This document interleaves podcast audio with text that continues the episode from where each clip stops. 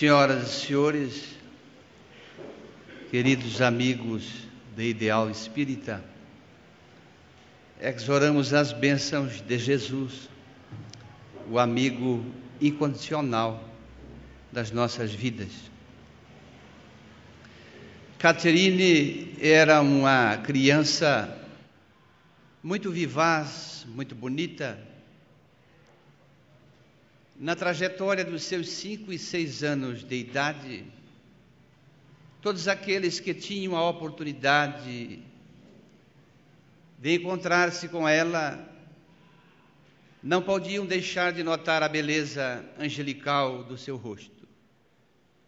Os olhos azuis, como a abóbada celeste, os cabelos negros, num contraste extraordinário, como se for ali pintado um quadro com a maestria do mais nobre dos artistas. Mas era uma criança que muito cedo tivera as suas provações. Aos três anos, perdera o pai, que se fora pelos vaticínios inexoráveis da morte, e ficou com a mãe, cuja maternidade sofrida ante os problemas que a genitora possuía, uma doença que a fazia de vez em quando postar-se à cama. Não conseguia às vezes mover-se, dado a uma espécie de enrijecimento dos membros e os frios que sentiam, que sentia parece transpassar os ossos, num verdadeiro reumatismo que punha sua mãe dependente das criaturas logo após a desencarnação de seu pai. Vivia dessa forma, Caterine, dependendo das esmolas que buscava nas redondezas onde morava, na cidade de Arnhem, na França. Mas a vida passou. A sua mãe, após breve melhora, consorciara-se novamente. E ali havia a esperança de que Caterine tivesse agora, mais uma vez, um pai que pudesse orientar a sua infância e que lhe dar o apoio necessário no processo educacional, na formação da formosa menina. Mas a vida trouxe novidades não agradáveis. O padrasto se viciava não só a mãe, mas a pobre criança entendia ela como fora um estorvo naquele seu predicado, de juntando-se junto com a mãe, levar a vida que antes levava, uma vida de boemia, uma vida onde não havia medidas. E assim, parece que as coisas para Caterine de fato não teriam soluções boas. Mas a criança, com o passar do tempo, começar a sonhar. Tinha vários sonhos. Os sonhos da infância, naturais, dos folguedos, que vez ou outra tinha a oportunidade de fazer com aquelas crianças da vizinhança. Mas em muitas ocasiões se apresentava para ela um sonho que ela não gostava de lembrar, porque via muito sangue e via, além do sangue, pessoas chorando, outras gritando, outras sofrendo, os mais terríveis, as mais terríveis dificuldades. E ela, como criança, parecia limpar aquilo da sua memória e buscava mudar o pensamento. Nunca Caterine falou dos seus sonhos para sua mãe. Temia trazer à mãe, adoentada, maiores desconfortos. O padrasto, ela evitava. E o tempo foi passando. O seu padrasto era empregado de um daqueles plantadores dos campos de cevadas na França e morava com Catherine e sua mãe numa casa cedida pelo dono daquela gleba. E a criança foi crescendo. A beleza jamais deixou de ser notada. Alvo, às vezes, das tentativas mais variadas das perseguições agora dos adolescentes. Buscava sempre esconder-se para não ser molestado. Muito embora os seus trajes simples, as dificuldades que apresentava, conseguira matricular-se na escola regular da cidade para ali fazer os seus estudos. O tempo inexorável passou. Aos 17 anos, Catherine conheceu um dos filhos do senhor dos campos de cevada, Louis, que prontamente enamorou-se daquela jovem, buscando saber de seu pai, até porque ele vivia em Paris, muito pouco vinha à cidade de seu pai, lá fora quase toda a sua educação, buscando saber de onde era aquela jovem, qual era a sua família. Os sonhos de Caterine se repetiam. Agora, além do sangue, das dores, das carantonhas das pessoas, que ela não conseguia definir, de vez em quando apareciam sonhos diferentes. Sonhos de uma criança sorrindo, que lhe estendia as mãos. Sonho de outras pessoas que gentilmente lhe estendiam as mãos, como a esperar dela alguma retribuição a algum pedido que lhe fora feito. Ela não compreendia e não entendia nada desses sonhos.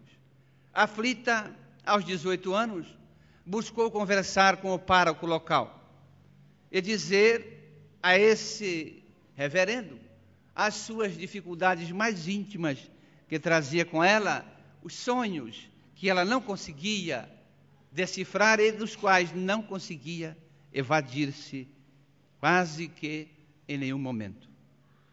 Aconselhado às orações, aconselhado à frequência à igreja, em número muito maior, o sacerdote disse a ela que aqueles sonhos, na realidade, representavam às vezes os ruins, a interferência do demônio na sua vida.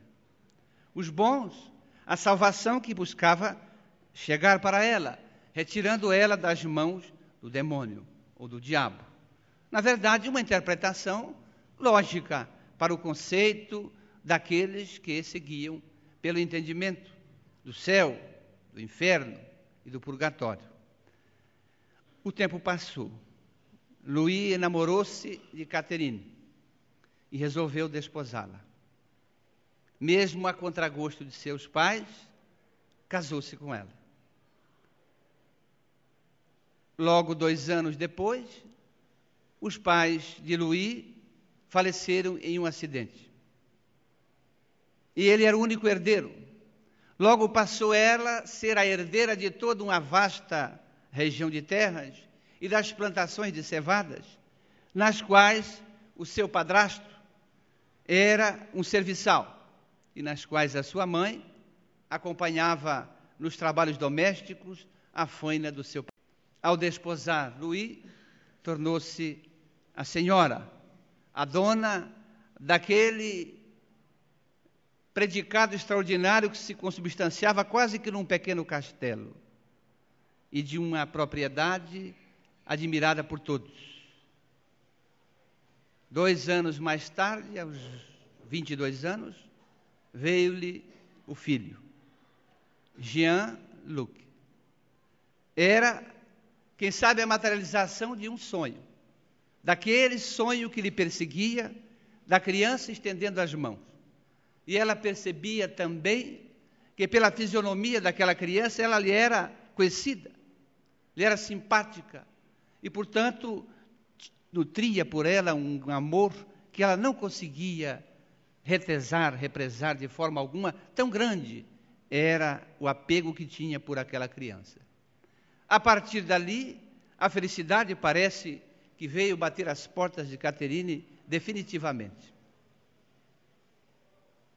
Quatro anos se passaram em que, acompanhando o crescimento do seu filho, foi muito feliz ao lado do seu esposo, buscando naquele papel de mãe e agora de senhora daquela vastidão de terras, expressar a gratidão que nutria dentro do seu íntimo por ter, quem sabe, encontrado a felicidade.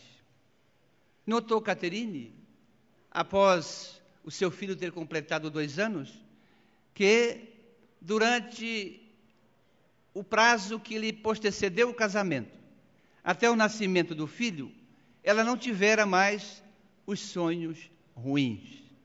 Aquelas imagens onde o sangue parece que borbulhava, onde as pessoas colocavam-se em desespero, não mais apareceram. E ela acabara por esquecer, temporariamente, é claro, esses sonhos. 1939.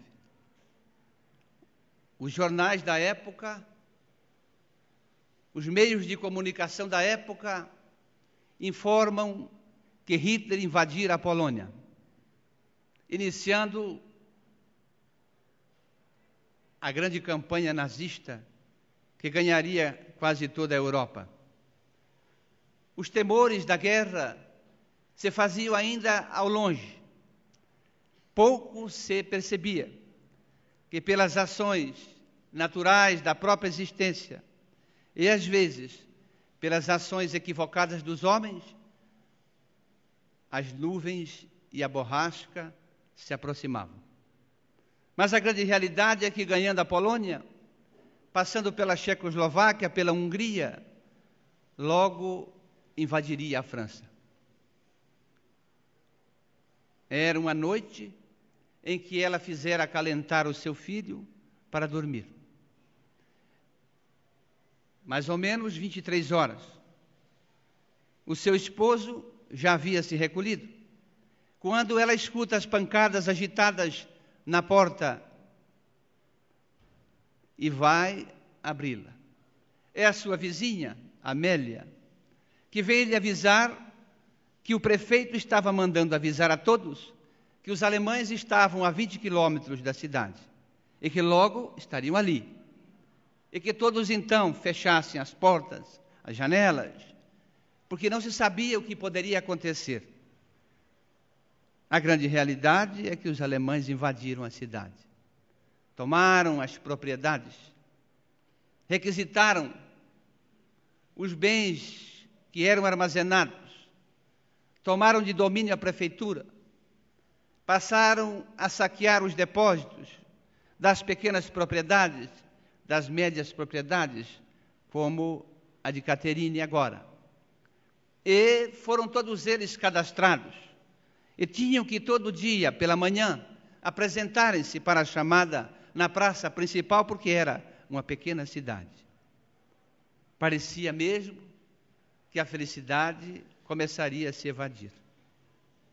O seu esposo Louis, durante a ocupação nazista da cidade, começou a sair à noite e não lhe dizia para onde ia. Sequer lhe dava informações que ela aflita buscava quando ele chegava a altas horas da madrugada. Até que um dia, questionado, ele lhe disse: Hoje eu partirei. Estou me alistando ao lado daqueles que faremos a resistência. E se foi foi ser um daqueles partisãs que fariam a resistência francesa ao domínio alemão. Catherine se viu agora apenas com Jean-Luc, com quatro anos, toda aquela propriedade. E as angústias pareciam estar presentes. Após a partida de Jean-Luc, logo na primeira noite, sonhou. E sonhou com aqueles sonhos que a intranquilizavam com aqueles sonhos que a deixavam aflita. Muito sangue, muita tristeza, muito choro, muita dor. E as mãos que se estendiam na sua direção, o que seria aquilo? a realidade é que foram quase quatro longos anos de muito suplício, onde a dor todos os dias estava presente na vida de Caterine. Porque logo um ano depois da partida de seu marido, o seu filho adoeceu, com uma febre incontrolável, que não conseguiu ser debelada de forma alguma e acabou por falecer. Caterine viu tudo ruir. Lembrou-se da sua infância pobre, triste. Lembrou, lembrou-se da sua mãe, que também já tinha falecido. Não lembrou do padrasto, que se for após a desencarnação da sua mãe, lembrava-se do seu marido. Agora, amargamente do seu filho. O desgosto pela vida começou a entrar pela porta da frente. Não encontrava mais razões para viver. Era, na realidade, um suplício. E ela muitas vezes pegava-se questionando a Deus, interrogando a Deus por que motivo ela estava sofrendo daquele jeito quando a felicidade estava às suas portas, às suas mãos. O que é que ele queria dela? O que ele pedia dela? Eu imaginava que aquilo era muito difícil mesmo. E além do desgosto da vida, as ideias de suicídio começaram a aparecer. Muitas vezes saiu pela manhã, como faziam as pessoas, apressadamente, quase que encapuzadas, para não serem molestados pelas tropas, e fazia breves passeios à beira do rio Loire, o rio que cortava a cidade na direção de Reims e de Paris para logo mais desembocar no Sena, em Paris. Ali, nesses passeios, muitas vezes, imaginou-se atirando nas águas, para por fim a toda aquela dor, aquela tristeza, aquela mágoa que começava a brotar contra aqueles que vieram lhe tirar a paz e a tranquilidade. Muitas vezes tentou se atirar. Mas parecia que mãos invisíveis lhe seguravam e não permitiam que ela consumasse o ato. Outras vezes, no momento do suplício, ou no momento da decisão para tirar-se as águas, via aquelas mãos direcionadas para ela, acenando na sua direção, e ela não conseguia cumprir com o seu intento no dia 8 de julho de 1944. Catherine fez mais um passeio. Tentou arrojar-se às águas. Voltou para sua casa. Ali passou o dia entre lágrimas e desconfortos. Já era quase que, sem dúvida nenhuma, um espectro humano. Pele e ossos. A dor incomensurável. E ela buscava então agora consumar o projeto de suicídio. Buscava forças para consumar o intento. As horas se arrastaram lentamente, quando ela então fez o plano de logo na manhã seguinte sair bem cedo e definitivamente arrojar-se às águas implorando até que aqueles que asseguravam não assegurassem, porque ela não tinha mais razão para viver. Eram aproximadamente 20 horas, quando, como de costume, tomando da lamparina, checou todas as janelas do pequeno castelo.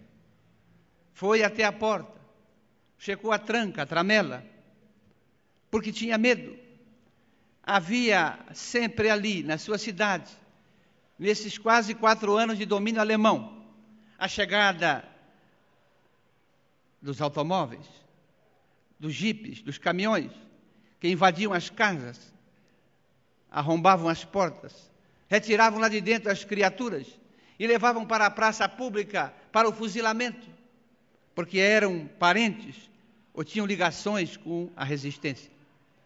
E aquilo para ela era um outro pesadelo, porque se descobrissem que o seu marido tinha ido para a resistência, por certo ela seria violentada, morta e tudo se acabaria. Muitas vezes até desejou que isso acontecesse, que eles descobrissem, mas afastava aquele pensamento. Mas a ideia de suicídio estava se transformando num monodeísmo fixador. Assim checou as portas, as janelas, subiu para o primeiro andar, no seu aposento. Era térreo e mais um andar. Foi ao seu quarto, sentou-se na cama. Começou a lembrar de todas aquelas cenas que passavam desde a sua infância. E assim recostou-se na guarda da cama e dormiu. E sonhou. E sonhou que aquelas criaturas que lhe estendiam as mãos estavam quase na frente dela, bem próximo a ela. E via sangue, e via gritos, e via dor. Madrugada de 9 de julho de 1944, entre Le Havre e Constantin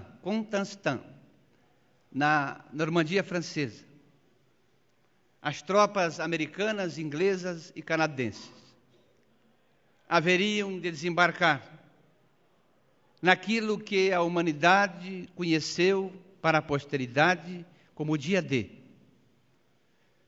Aliado às tropas que desciam na praia, pelas estratégias militares, o capitão Randall Marshall, da Esquadrilha de Planadores da Real Força Aérea Inglesa, desceu nas cercanias daquele lugarejo. Ali, 150 planadores haveriam de fazer descer 150 soldados, uma companhia, para estabelecerem naquela cidade, na ponte do Rio Loire, uma cabeça de ponte que pudesse permitir o avanço das tropas que veriam pela praia para atingir a estrada que levava a Paris. Cinco horas da manhã, Catherine acordou com as pancadas na porta. Aflita, dormira sentada, teve medo de abrir a porta, mas para lá correu. E, buscando pela fresta divisar quem fosse, teve um grande arrepio, porque via soldados, via fardas, e não queria abrir por alguns momentos, mas as pancadas se repetiram, e ela não teve como fazer, destrancou a porta, abriu, e o capitão Randall Marshall, pediu licença a ela para adentrar. Estranhou o pedido de licença e estranhou as fardas. As pessoas não eram alemães. Ela então permitiu o ingresso.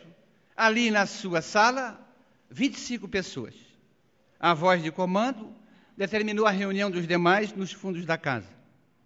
E ali, o capitão inglês, então, dispôs a ela que, em nome das tropas aliadas, estava requisitando a sua propriedade para fazer ali um QG para o objetivo que eles tinham para tomar a ponte que ligava as tropas logo mais a Paris.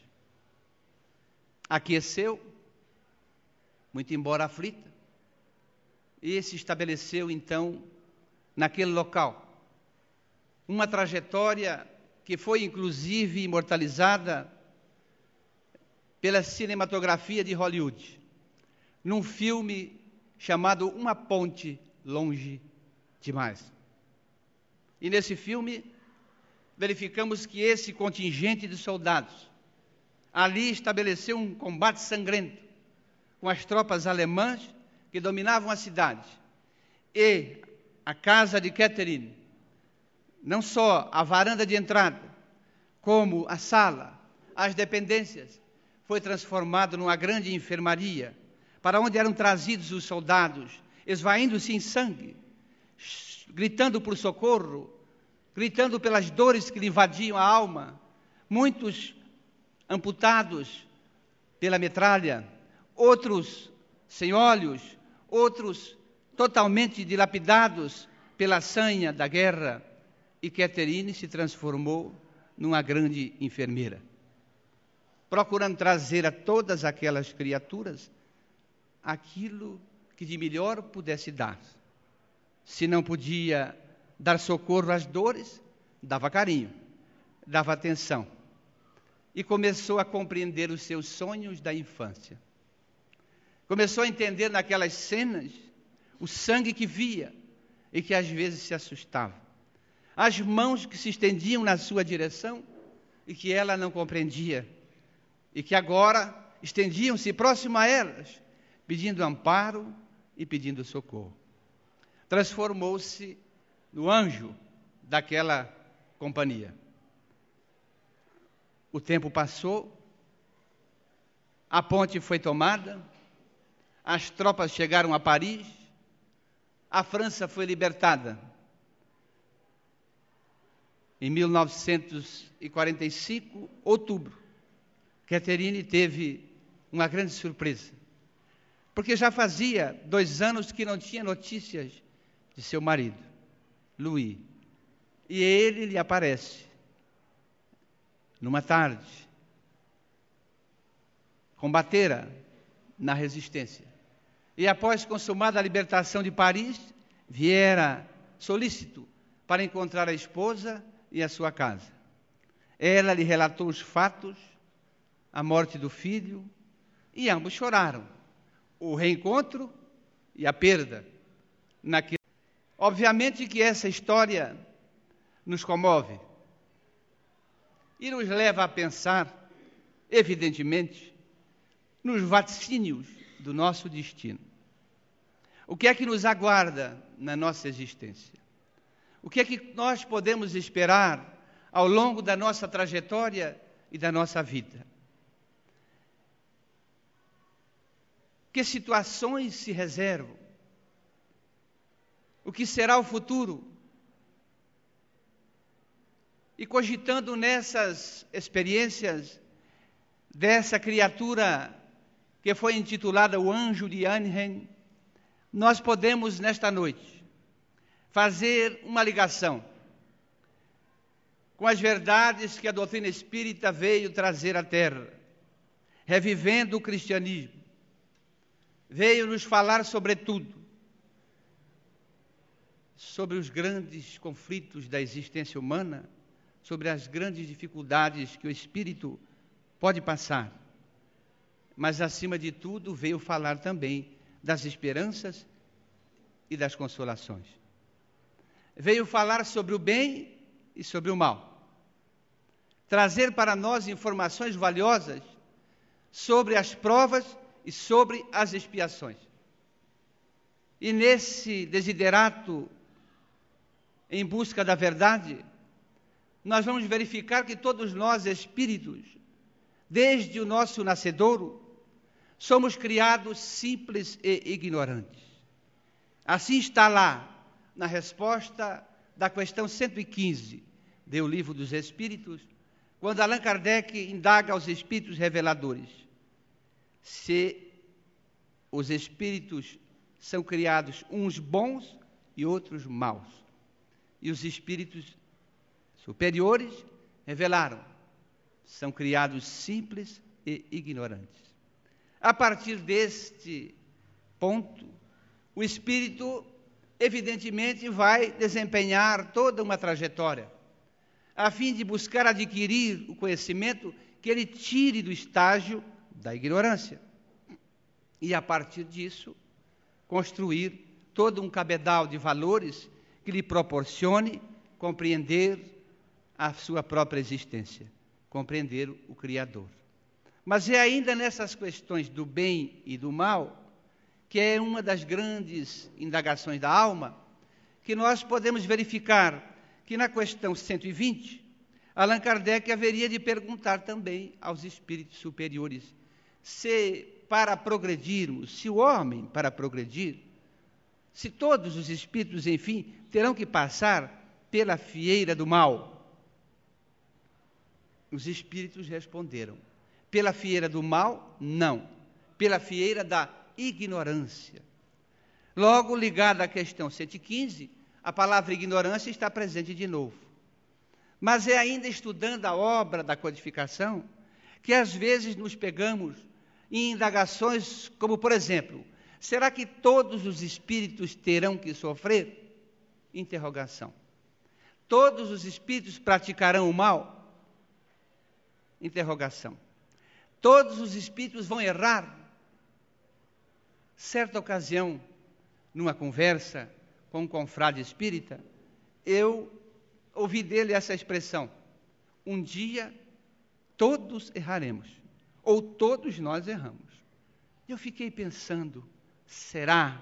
Eu não tinha nenhum ponto de vista ainda, nenhuma impressão pessoal, muito embora sempre estudando o Espiritismo, fiquei me indagando: será que todos os espíritos vão errar?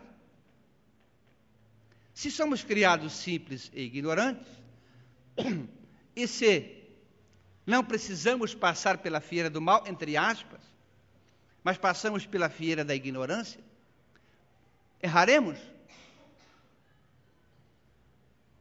E aí buscamos encontrar resposta nessa obra valorosa. E aprendemos com um confrade nosso que o livro dos Espíritos ele possui tal construção metodológica que é preciso que a gente não estude só as respostas que os espíritos superiores deram, mas que a gente estude também as perguntas que Allan Kardec formulou aos espíritos reveladores. E nesse ponto comecei do ponto de vista da criação do espírito naquele capítulo, e teria que estar ali logo no início da segunda obra, em que se devassa o mundo espiritual, a partir da questão 76, comecei a estudar as questões para ver se encontrava a resposta a esta alta indagação de todos nós. E me deparei com a questão 124. E ali a pergunta é muito interessante. Porque Allan Kardec vai indagar aos espíritos superiores da seguinte forma: Pois que há espíritos que seguiam desde o princípio pelo bem absoluto, haverá espíritos que seguiem desde o princípio pelo mal absoluto? Então nós verificamos que a pergunta é muito clara. Allan Kardec, numa forma propositiva, indaga que haverá espíritos que desde o princípio seguiam pelo bem absoluto. Bem absoluto não quer dizer mal e nenhum erro. Absoluto. Haverá também aqueles que seguiam pelo mal absoluto? E os espíritos superiores responderam: sim, e entre esses dois polos, entre esses dois pontos, reside-se a grande maioria de espíritos. Além de obter uma resposta que me satisfez e que divido com os nossos companheiros do auditório, fiquei também muito satisfeito. Porque se eu não me guio desde o princípio pelo bem absoluto, será que me guiei pelo mal absoluto? Se assim fiz, já comecei a sair de lá e estar nesse grande contingente que seguia nesses dois polos, que se localiza nesses dois polos. Ora, já fazendo bem, e ainda às vezes, pelas imperfeições, cometendo alguns deslizes naturais que às vezes cometemos. A não ser que aqui em Maringá, com todo respeito, licença da mesa e dos senhores, os espíritas aqui não fazem nenhum tipo de fofoca de ninguém, nem maledicência, nem nada. Se todos estiverem assim, eu ainda faço essas coisas. Estou lutando para não fazer. Porque às vezes é aquela coisinha que passa na cabeça da gente, né? aquele reparo que a gente faz do irmão, da irmã, não, não muito agradável. E nós nos colocamos então nesse polo, nesse contingente da grande massa que seguiu entre os que estão do princípio, desde o princípio, no bem absoluto, e os que estão desde o princípio no mal absoluto. Isso quer dizer para nós, entendendo bem a pergunta, que pelo exercício do livre-arbítrio, que o espírito vai conquistando para e passo, quanto ele aplique bem, ele não precisa passar pela fieira do mal. Aí entendemos a resposta da questão 120. Porque ele sai do estágio da ignorância, mas aplica bem o conhecimento. Logo, ele poderá, aquele que seguia desde o princípio pelo bem absoluto, evoluir pelo caminho do bem absoluto. Sem dúvida que nesse patamar, a dor se abaterá naqueles que não puderam ou que não tiveram condições de se guiar pelo bem absoluto. Porque a dor é o, a resposta do uso indevido do nosso livre-arbítrio. E as dores existem de todas as formas. É uma outra das grandes questões da alma, a dor. E lembramos-nos que na obra Ação e Reação, pela psicografia de Francisco Cândido Xavier, no capítulo 19, o instrutor Druso, falando a Hilário e aqueles que estavam com ele, em certa ocasião, dando uma lição sobre as questões da dor, trouxe uma informação muito valiosa, porque ele elegeu ali três tipos de dores: a dor educação, a dor expiação e a dor auxílio. Porque ele indagava, Hilário, em certo, em certo trecho, se os animais, dizendo que os animais sofrem, sofrem, sofrem dores, podem ficar doentes, podem ser agredidos, e são, do ponto de vista da inteligência organizada e racionais, mas ali há um princípio espiritual. E no momento em que eles são agredidos, na ligação entre a matéria e esse princípio, eles sentem dor. Assim vemos os nossos animais domésticos sofrerem. Mas como é que eles vão sofrer a dor? E como é que vamos ligar essa questão a toda essa informação até aqui, se eles não têm como serem responsáveis por nenhum ato seu, nenhuma atitude dada à irracionalidade ainda presente? Apenas é uma espécie de inteligência que pulula no sentido evolutivo, mas sofrem. Ao que o instrutor Druso disse que essa dor dos animais é de fora para dentro. É uma dor educação do instinto necessária para que no processo evolutivo seja feita a maturação e a evolução da própria matéria. É muito interessante isto mas que a dor dos seres racionais é diferente. Ela é de dentro para fora. Porque exige que aquele que sofre seja o responsável por essa construção que lhe incomoda, que lhe aflige. O exercício indevido do livre-arbítrio, que causa a necessidade da reparação. Aí há as dores expiações, que são necessárias à recondução do espírito para um estágio mais equilibrado, ou ao status quo ante, ao estado de antes de cometer o erro, a fim de que ele aprenda pela dor a não incidir naquele erro novamente. Mas também não esquecendo que é preciso consciência. Por ignorância, ninguém erra. Quem erra, erra por consciência.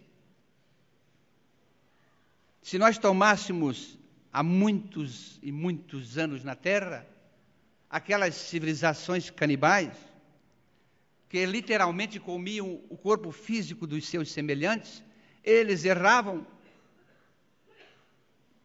Eles não tinham conhecimento da lei de amor, dos mandamentos que diziam para amar o próximo como a nós mesmos.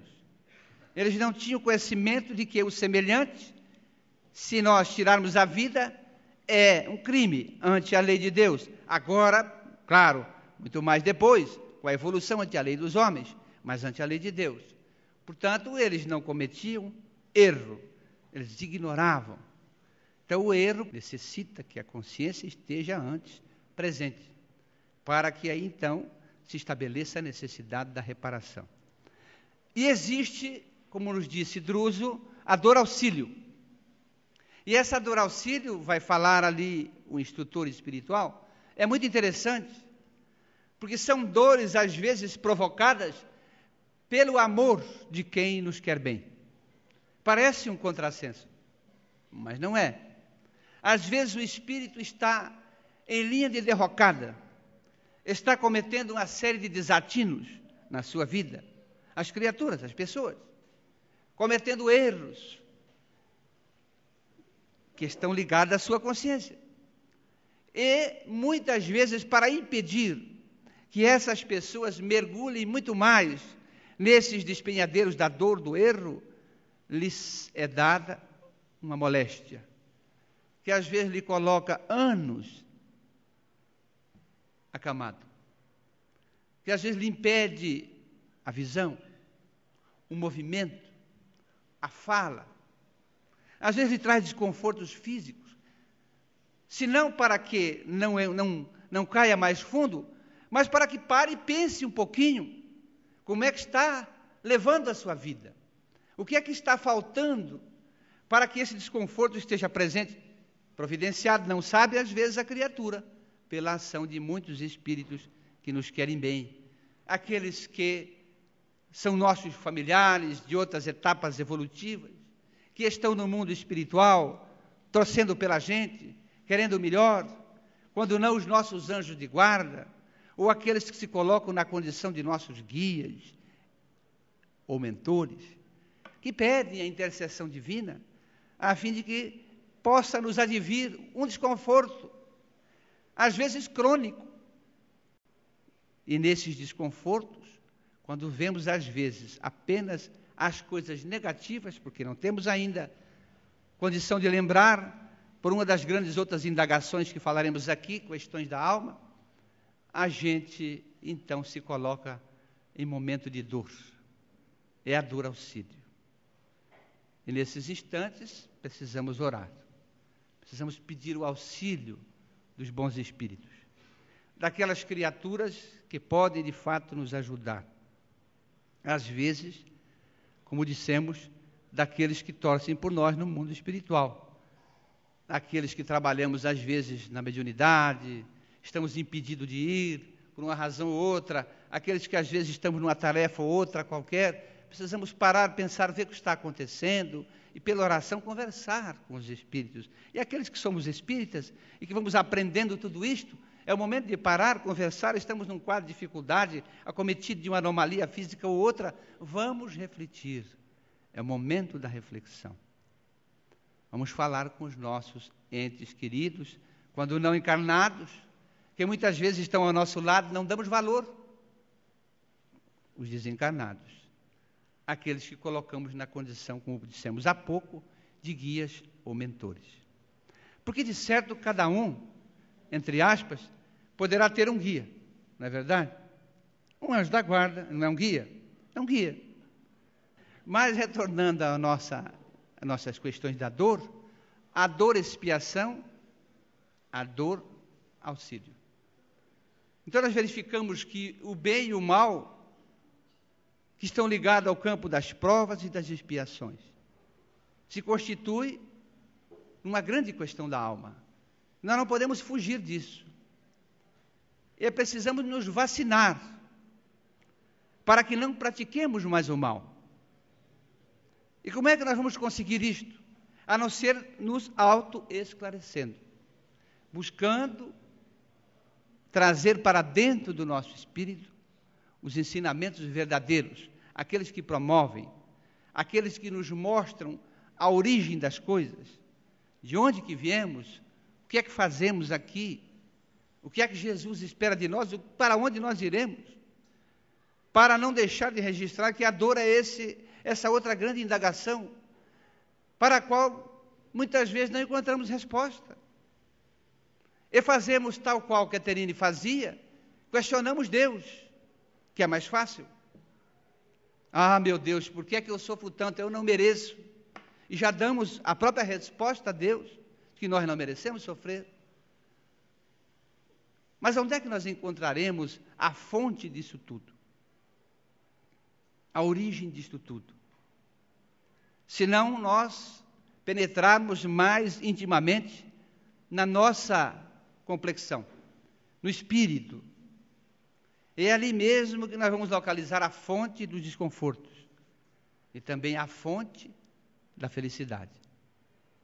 Podemos, ora, e já fazemos assim no dia a dia, ora estamos muito bem, já estamos encontrando a fonte da felicidade, mesmo que passageira, ora estamos mal, estamos aí na fonte dos desconfortos, da dor que ainda às vezes nos é muito necessária para domar aquele espírito rebelde que, obtendo da parte da divindade os benefícios de uma outra grande questão da alma, que é o esquecimento do passado, vai poder retificar a sua caminhada. Como é que nós poderemos trabalhar com o bem e com o mal? Como é que poderemos compreender a dor se nós não tivermos um repouso, uma espécie de lenitivo que nos propicie recomeçar? Colocar uma pedra em cima do passado. Quantos de nós não quer fazer isto? Mesmo já nesta vida. Se nós indagássemos aqui esta noite, nesta plateia na qual me incluo, será que algum ou um de nós que está aqui dentro já não gostaria de esquecer fatos desta vida? Se conseguíssemos, ótimo. Já conseguimos temporariamente. Colocamos ali no nosso subconsciente. Mas de quando em quando vem à tona e aquilo nos incomoda, nos traz aflição, nos traz, se não dor física, às vezes dor moral. É aquela dor de dentro para fora. É essa dor expiação mesmo que já fazemos nesta vida. Já estamos expiando faltas desta vida, nesta vida, não tenhamos dúvidas. E gostaríamos de esquecer. É o esquecimento do passado. A bênção da divindade. E o esquecimento do passado proporciona para nós a certeza de que podemos sempre recomeçar, sempre ir adiante. Se nós e ir adiante de maneira melhor, se nós retificarmos o passo. É o esquecimento do passado que é a mola mestra da outra grande indagação da alma, e reservamos para esta noite, que é a reencarnação. Para muitos ainda não muito bem aceita, ou não aceita, ou não compreendida. Mas a reencarnação é, sem dúvida nenhuma, o portal da retificação da conduta do espírito. É por ali, pelas vidas sucessivas, que nós vamos, ora, esquecendo e, no mesmo tempo, recomeçando. Mas as questões que nos ligam à reencarnação são interessantes. Porque na questão 166 do Livro dos Espíritos, e está ligado com o esquecimento do passado também, continuar, continuaremos falando, Allan Kardec indagou os espíritos superiores como pode o espírito que não conseguiu nesta vida atingir a perfeição, lograr fazê-lo? Os espíritos superiores vão responder: sofrendo a prova de uma nova existência. Sem dúvida. Como imaginar que em todo esse emaranhado de conhecimento estabelecido no universo, nós possamos aprender tudo, aprender, trazer para dentro da nossa intimidade todo o conhecimento que está espalhado no universo, numa existência e não há como. É como se pegássemos uma criança que está no maternal e colocássemos à noite para ir na aula, na aula da universidade. Não tem como. Não vai reter nada, nem vai saber o que é aquilo.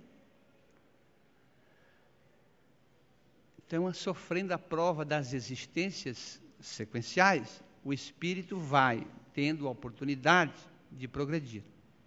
Se, no, desde o princípio, ele obra no bem absoluto, continuará tendo oportunidade de conhecer, de aprender e vai atingir a perfeição sem ter que passar pela dor. Sem ter que passar pelo mal. Porque o que dá dor é o mal. Não há dor sem maldade ou sem mal, sem vibração negativa. Está ligada à essência da questão. Basta perguntarmos lá e estudarmos a pergunta, inclusive. Se, infelizmente, às vezes, nós não aproveitamos bem, sofrendo a prova de novas reencarnações, deixaremos o mal desde o princípio absoluto para atingirmos logo mais a nossa melhora. Porque Allan Kardec indagou os espíritos superiores se haverá espíritos que nunca se redimirão. E os espíritos responderam: não. Há aqueles que retardarão, cuja evolução será tardia. Mas todos aqueles atingiremos a perfeição. Aí, neste ponto, a questão 167, logo seguinte, Allan Kardec vai indagar qual é a finalidade, então, da reencarnação. Ao que os espíritos responderam, dando dupla finalidade: expiação para quem? Para aqueles que se equivocaram no uso do livre-arbítrio. Melhoramento progressivo da humanidade, também para esses, mas para aqueles que obram no bem absoluto, que auxiliam o progresso também, porque é nós que auxiliamos o progresso. Nós somos co-criadores. Se faz por nossas mãos, por nossas mentes, por nossas ações. Por isso levou a inteligência extraordinária de Allan Kardec a indagar na questão 170, usando aqui uma palavra que muita gente faz confusão. Como podemos entender o dogma da reencarnação? Muitas pessoas dizem que o Espiritismo tem dogma, porque na questão 170, Allan Kardec indaga aos espíritos como é que podemos entender o dogma da reencarnação. O que significa isso? Mas o dogma aqui utilizado é na questão da teoria da pergunta, da construção teórica de toda a reencarnação. Não que seja um dogma do ponto de vista das coisas da fé, Estamos falando agora em ciência, em raciocínio, em racionalidade. Então, em que se funda? A pergunta é esta: em que se funda, em que se fundamenta o dogma da reencarnação? E os espíritos superiores responderam: na justiça divina e na revelação. E que revelação de toda esta trajetória necessária para o espírito progredir. Simples e ignorante, ele tem a oportunidade de vivenciar os conhecimentos que vai adquirindo. Se neste ato ele coloca esse conhecimento na boa prática, ele vai tendo a oportunidade de ter outros, para colocar também na prática boa. Mas se ele consciencialmente sabe que terá que colocar esses conhecimentos para o progresso, e coloca para um interesse seu, aí já é um equívoco. Aí já começa a degenerescência do progresso. Aí poderá surgir o desequilíbrio e o mau uso do livre-arbítrio. Mas ainda, diante dessas questões, há um ponto de vista interessante. Que nós resolvemos deixar para o final no que se refere à questão da dor. e do uso do livre-arbítrio. Muitas pessoas dizem que o uso do livre-arbítrio vai ampliando, ou a capacidade do livre-arbítrio vai ampliando, de acordo, ou ao mesmo tempo, em que o instinto vá diminuindo. Isso é um conceito equivocado.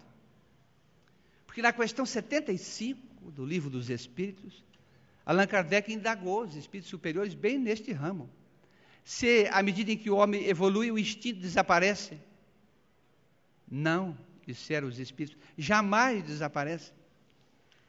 É o que dá ao espírito, não só quando está no corpo físico, a sua mola de conservação física, mas quando está fora dele, porque é desenvolvido no seu centro de emoções, a sua necessidade de evolução permanente, de alto progresso, está lá na questão. Se nós, ao contrário, dissermos que o livre-arbítrio se amplia, à medida em que o determinismo da lei diminui, aí sim, aí está certo. Porque quando somos revéis, rebeldes, e nos colocamos nessa condição de rebeldia, e não queremos aceitar a injunção da lei, aí o livre-arbítrio poderá nos ser suspenso até. E nós voltamos ao determinismo da lei. Às vezes, nas reencarnações compulsórias, impostas, entre aspas, pela bondade divina, a fim de que possamos criar condições propícias, logo mais, de retomar a nossa caminhada. Essas grandes questões da alma nos levam a refletir sobre o destino de todos nós. Qual será o nosso destino? Podemos antever o destino já nesta etapa em que estamos vivendo ou não? Claro que nós espíritas temos condições de fazer isto. Fazendo do ponto de vista do conhecimento que já nos chegou, uma análise, uma retrospectiva, para verificar o que pode. Daí a parte quarta do Livro dos Espíritos vai reservar-se das questões 920 a 1019 um capítulo das esperanças e consolações. As penas e gozos terrestres, já na terra, e as penas e gozos futuras, depois da desencarnação. E nessas perguntas, de valor extraordinário, como todas as outras, nós vamos vendo ali que os Espíritos vão dizendo para nós o que é inferno, o que é o céu, que a gente diz, o que é o purgatório, tudo ligado nesse campo do bem e do mal, das dores do uso do nosso livre-arbítrio, da necessidade da reencarnação, dessas questões que nos, às vezes, causam algumas dificuldades de entendimento.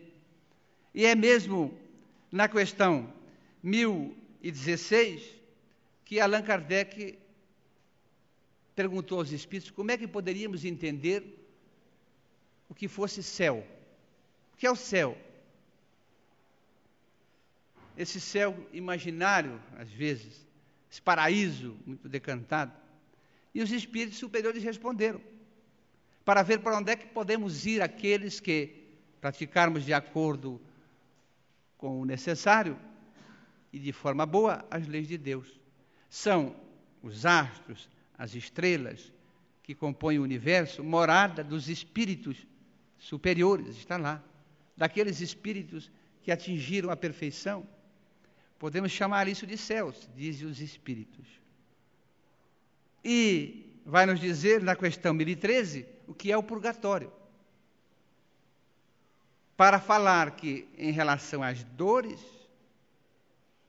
e às expiações, aqueles que têm dores morais e expiações estão no verdadeiro purgatório, que se assemelha, como dizem os Espíritos, à terra em que viveis.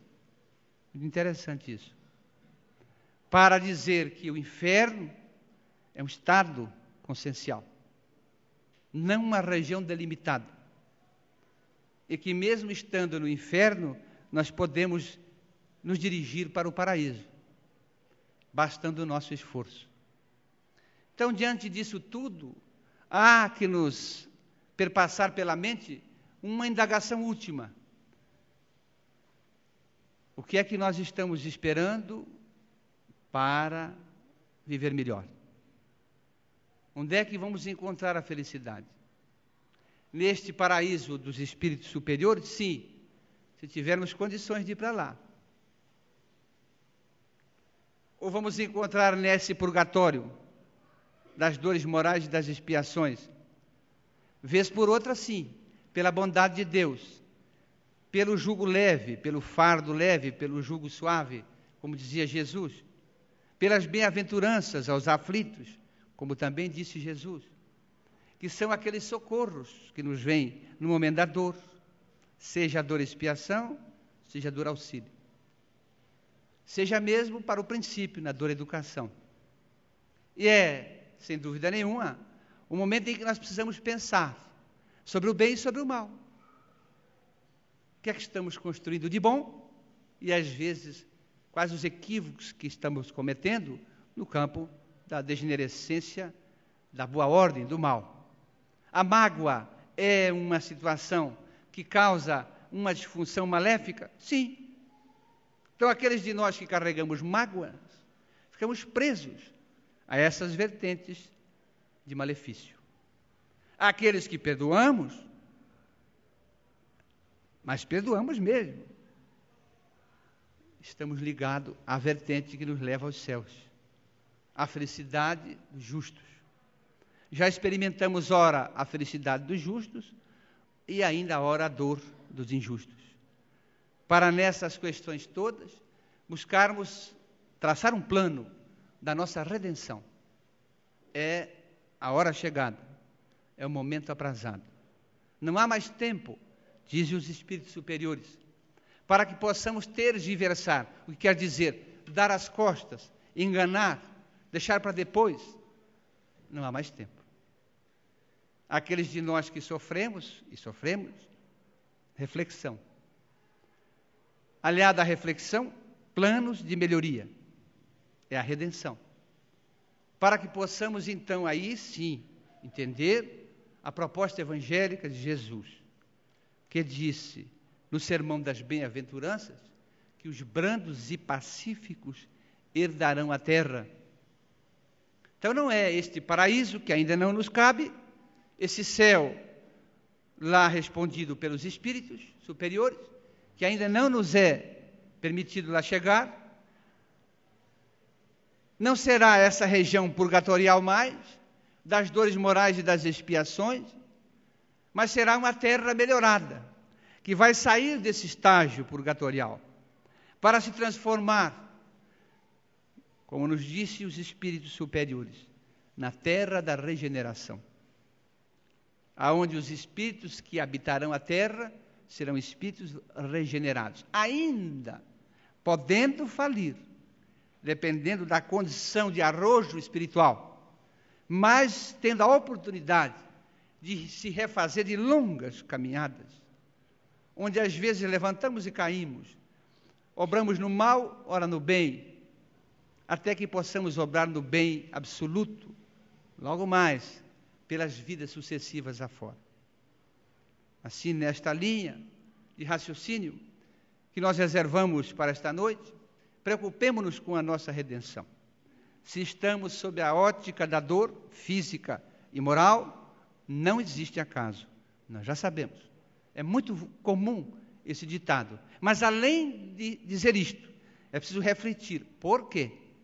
Isto está me acometendo há razões muito mais importantes que o mero a mera expressão de dizer que não há acaso. Atrás disto há toda uma situação de reflexão urgente que nós precisamos lançar mão, para daí fazer uma boa semeadura, para nos redimir definitivamente, lembrando-nos da mediunidade extraordinária do espírito franciscano Xavier e pela poesia potiguar Alta de Souza, que nos disse, em certa ocasião, prossegue semeador alçando o monte acima, a plantação da fé na gleba da esperança. Ara semeia, aduba e em timorato avança, consagrado a servir no solo em que te arrimas. Não aguardes lauréis de transitória estima, e quando a nuvem de lágrimas e de angústia te alcança, detens-te na própria fé, refúgio e segurança, no grande espinheiral do amor que te sublima. Vara, vento, granizo, granizo, injúria, lama e prova, espalhas aqui e além a paz que renova. No tempo, a recordar solo vivo e fecundo. Amas, serve e constrói, onde lidas e esperas. Trazes contigo a luz dos gênios de outras eras, que promovem com Cristo a redenção do mundo. Muita paz a todos e muito obrigado. Obrigado.